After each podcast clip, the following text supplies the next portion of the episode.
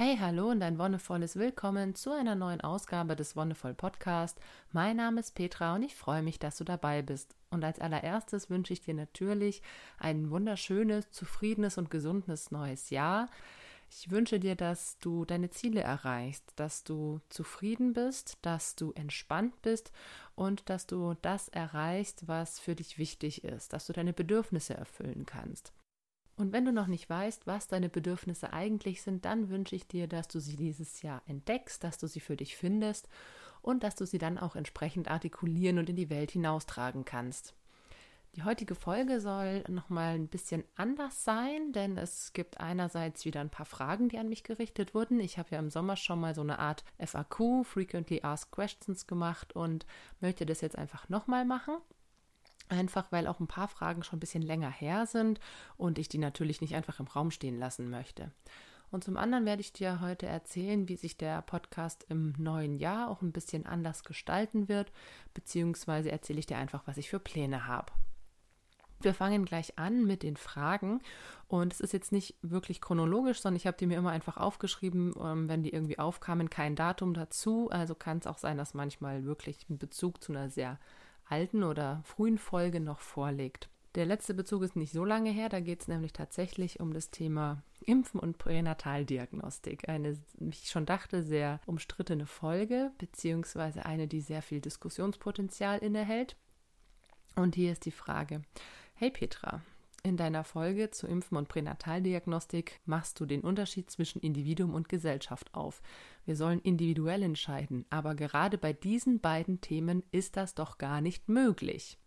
Doch, also es ist auf jeden Fall möglich. Und ich kann gut verstehen, warum diese Frage kommt. Denn gerade das Thema Impfen ist was, was immer gleich auf eine gesamte Gesellschaft oder Bevölkerungsgruppe bezogen wird. Allein durch das Thema Herdenschutz und so weiter wird gesagt, wenn sich jemand der Impfung verweigert, sogenannte Impfverweigerer, oder eben die nicht zeitgemäß machen lässt, dass es dann eine Gefahr für den Rest der Gesellschaft wäre und dass man deswegen nicht eigennützig oder in dem Sinne egoistisch handeln dürfte, sondern einfach gefälligst diese Impfung zu machen hat. Das sehe ich eben nicht so. Es gibt nämlich erstens immer wieder Fälle von Menschen, die nicht geimpft werden können.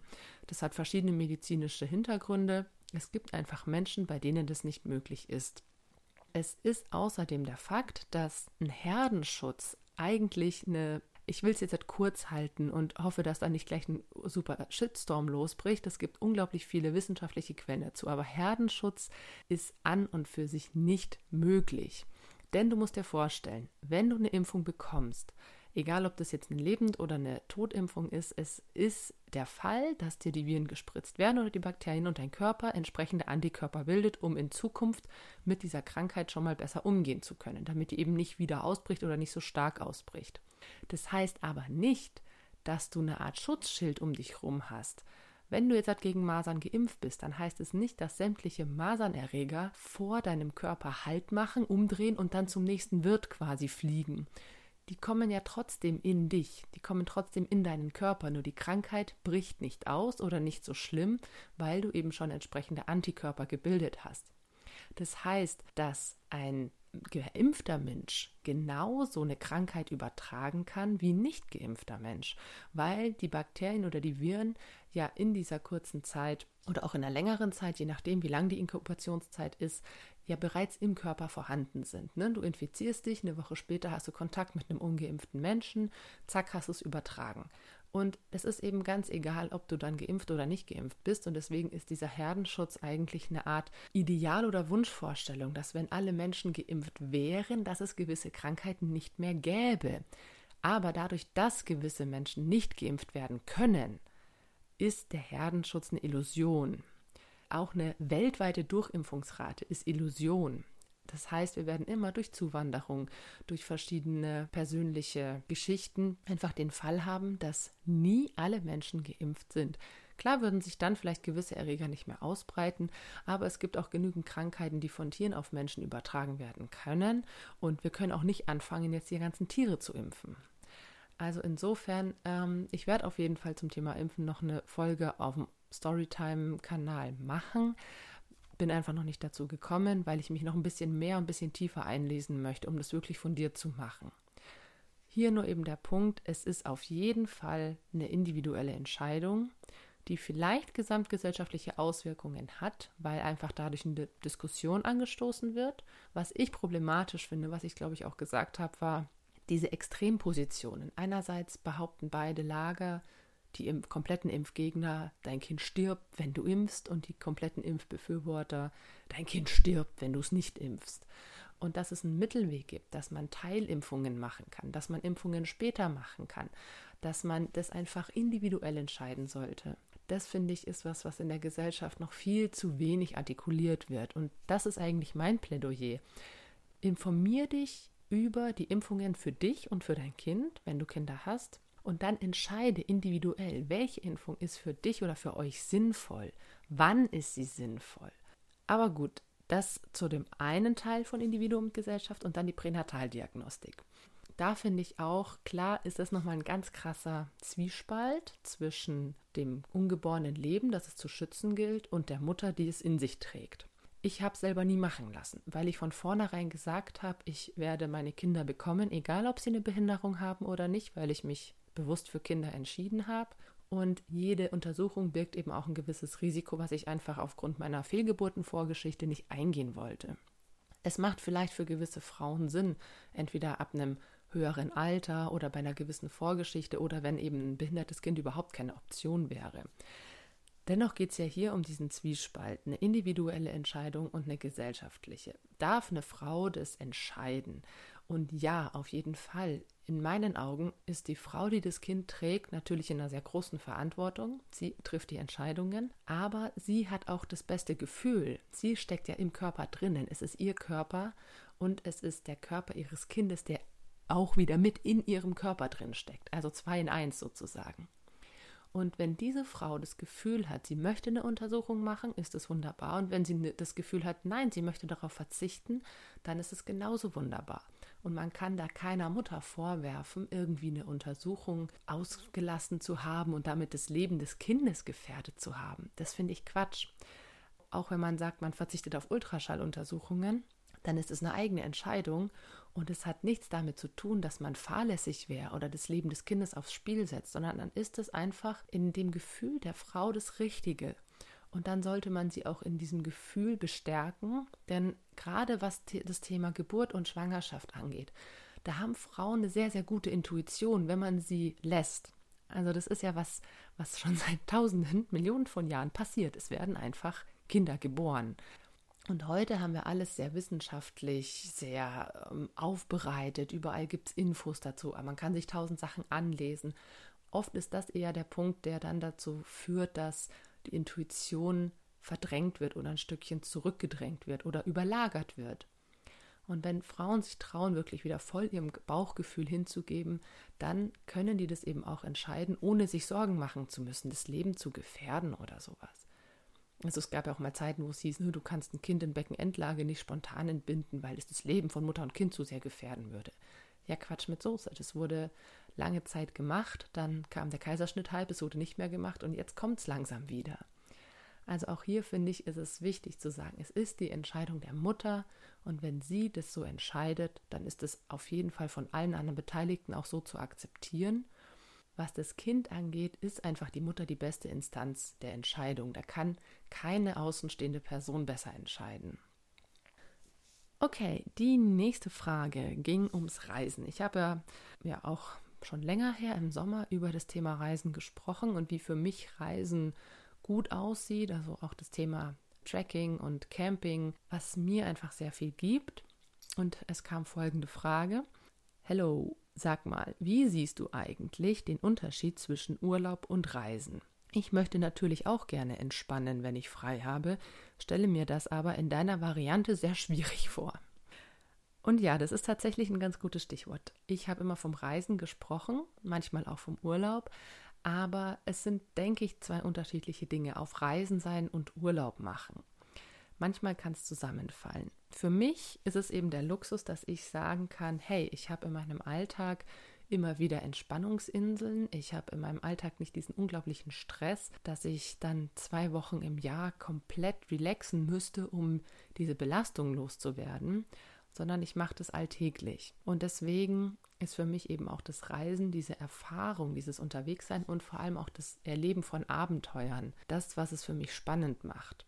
Und es gibt genügend Menschen, denen das einfach zu viel wäre. Das sehe ich total häufig. Und das ist eigentlich sehr schade, denn für mich ist es gerade eigentlich dieses Abenteuerliche und diese Erfahrungen, das habe ich auch in der Folge zu Sinn und Bedeutung ein bisschen erklärt, die ja das Leben ausmacht.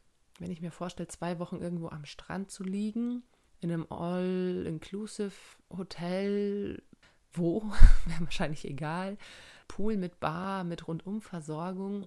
Klar kann man da irgendwie auch die Seele baumen lassen, aber für mich fehlt da was. Für mich fehlt da die Erfahrung, ne, das Neue, das Erleben. Und wenn man im Job natürlich jeden Tag viel Neues erlebt, ist dann vielleicht genau das, dass man eine Pause davon hat, genau das Richtige. Das kann wirklich gut sein. Wenn du jetzt halt irgendwas hast, wo du jeden Tag super krasse Abenteuer erlebst, wo du mit unglaublich schwierigen Situationen konfrontiert bist und nach Lösungen suchst und wirklich Erfahrungen sammelst, dann bin ich mir sicher, dass dieses Seele baumeln lassen im zwei Wochen All-Inclusive-Urlaub genau das Richtige ist. Ich wollte nicht herausstellen, dass irgendwie nur diese eine Art von Urlaub oder Reisen die wahre ist, sondern dass das meine Art ist, wo ich einfach so den Mehrwert draus schöpfen kann. Wo ich für mich festgestellt habe, hey, das ist eben das Richtige. Bei meinen Eltern ist es zum Beispiel so, und die wollen eben einfach wirklich gerne sich mal zwei, drei Wochen verwöhnen lassen. Wobei interessanterweise meine Eltern auch Wanderurlaub machen nicht so frei und ähm, einfach drauf los wie mein Mann und ich, sondern geführt mit Touren, aber die dennoch einfach dieses Unterwegssein und dieses in der Gruppe leben ein bisschen im Urlaub dann auch praktizieren. Und so soll einfach jeder Mensch, jede Person für sich das finden, was das Richtige ist. Und in meinen Augen oder für mich, für mich als Familie, ist es eben das, das Neue sehen, das Raus aus Erlangen, das was von der Welt sehen auch und nicht nur das Hotel und den Strand, sondern entsprechend auch die Gegend rundherum.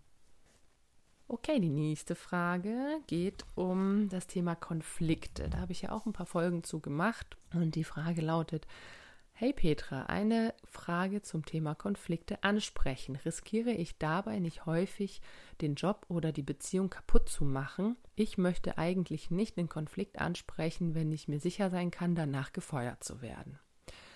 Und das ist auf jeden Fall ein Problem. Einerseits, wenn es ein Konflikt ist, mit dem du einigermaßen gut leben kannst, wenn, es irgendwie darum geht, das klassisches Thema Kaffeemaschine, ne? wenn man sich irgendwie in der Arbeit nicht einigt, wie man zusammen Kaffee kocht, kann es häufiger mal zu Konflikten kommen. Das kenne ich noch aus meiner Arbeit.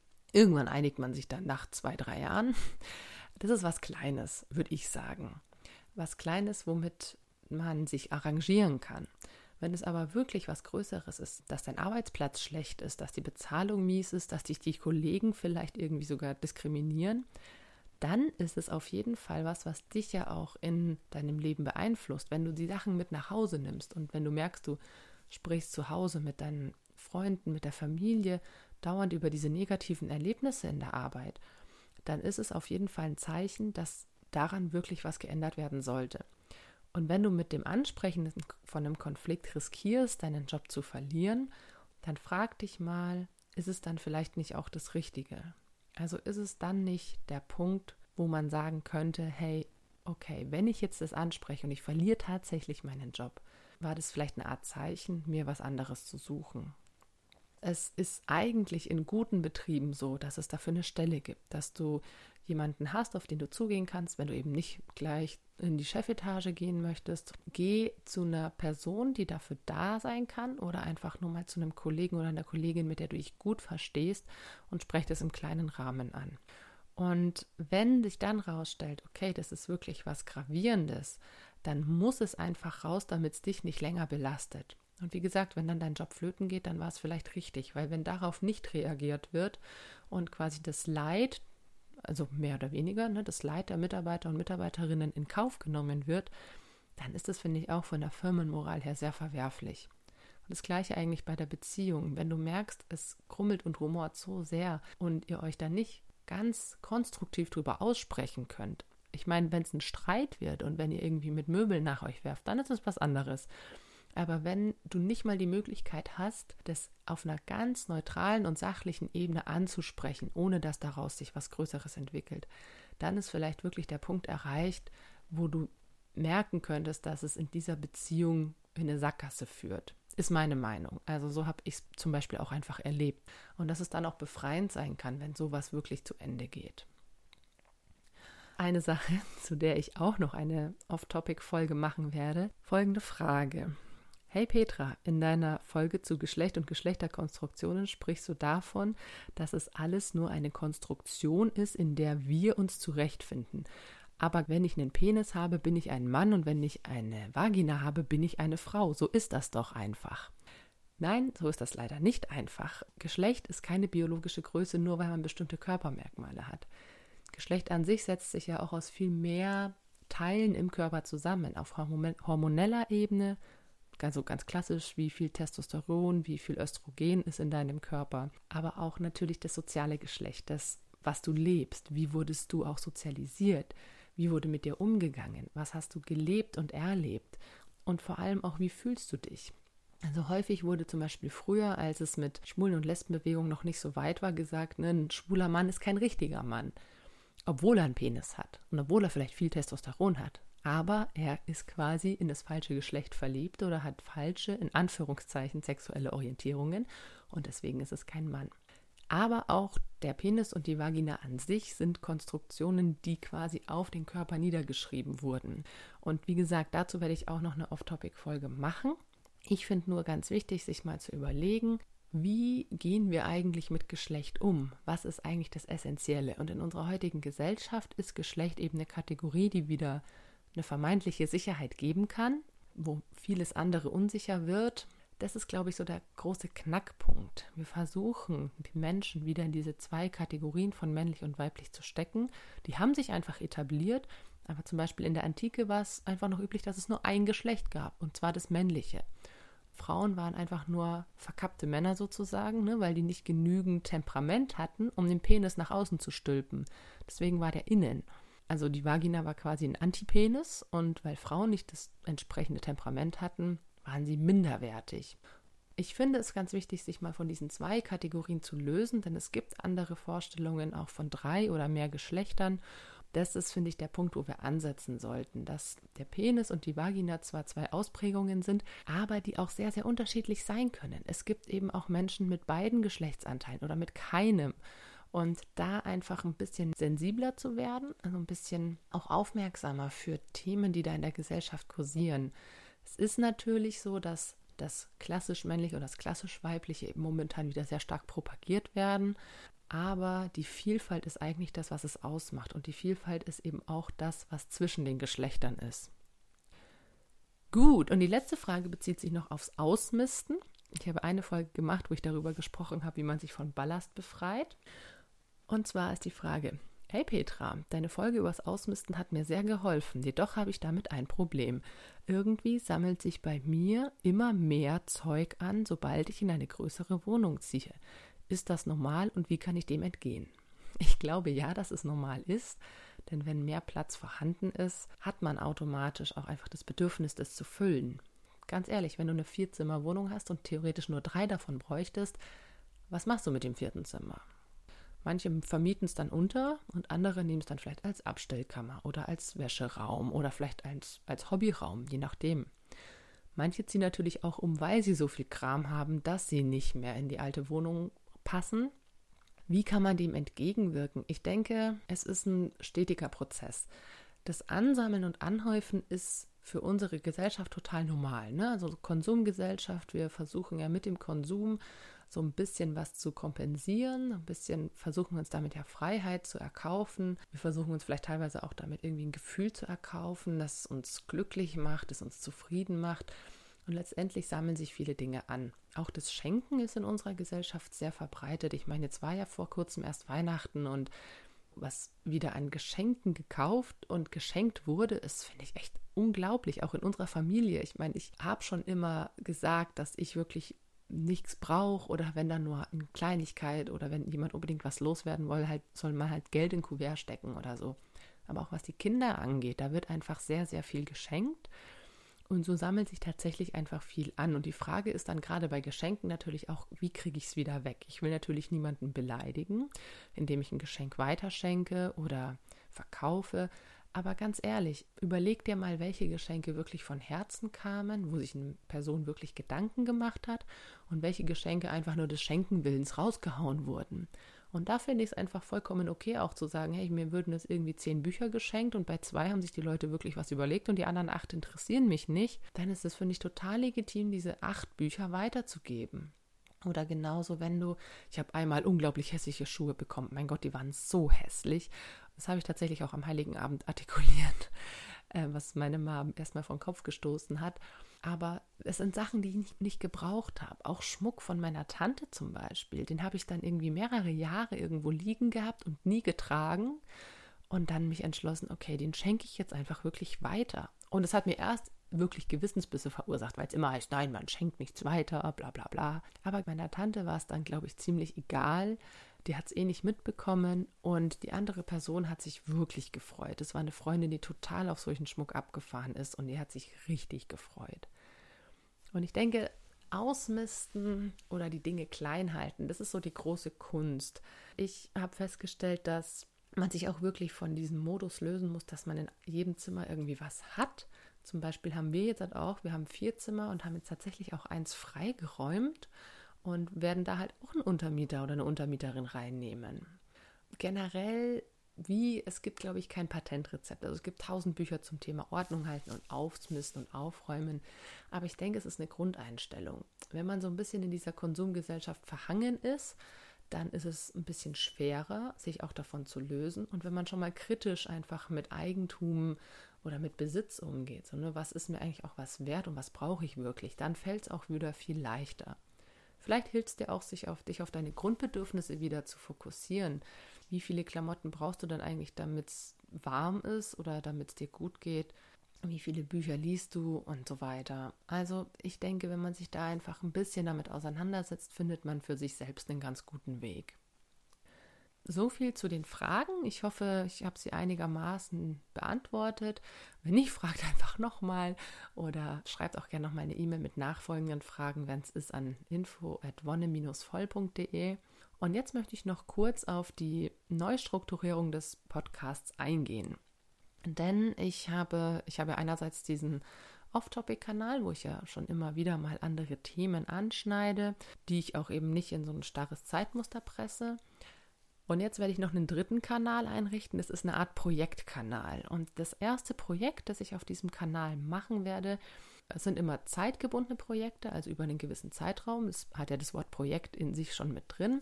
Und das nächste Projekt wird so ungefähr ein Jahr laufen. Ich bin nämlich wieder schwanger und möchte auf diesem Kanal das erste Projekt dem Thema natürliche und sichere Schwangerschaft widmen und auch so rund ums Thema Hebammenbetreuung, Hausgeburt und Wochenbettzeit, die entsprechend möglichst, ich sag mal, frei von gynäkologischem Fachpersonal ist. Warum, werde ich dir in der ersten Folge erklären, warum ich das mache. Das heißt, es gibt einfach diesen dritten Kanal und das erste Projekt ist der Podcast rund ums Thema natürliche, sichere und selbstbestimmte Schwangerschaft wenn dieser, dieses Projekt quasi vorbei ist, wird es danach einfach ein neues Projekt geben. Das erzähle ich dir dann, wenn es soweit ist. Gut, und auf dem normalen Kanal, auf diesem hier, wird es weitergehen. Ich werde mich wieder ein bisschen mehr in Richtung Yoga und Entspannung bewegen. Ich möchte dir ein bisschen verschiedene Yoga-Strömungen einfach mal nahelegen, weil mich so in meinem Umfeld immer wieder Fragen erreichen. Was ist denn jetzt eigentlich Kundalini-Yoga und äh, was hat es denn eigentlich mit dem und dem Zeug auf sich?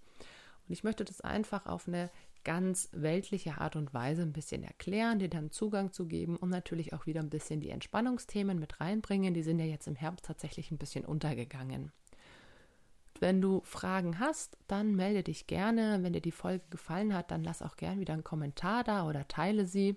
Und dann hören wir uns bald wieder. In diesem Podcast geht es ganz normal weiter, jeden Dienstag.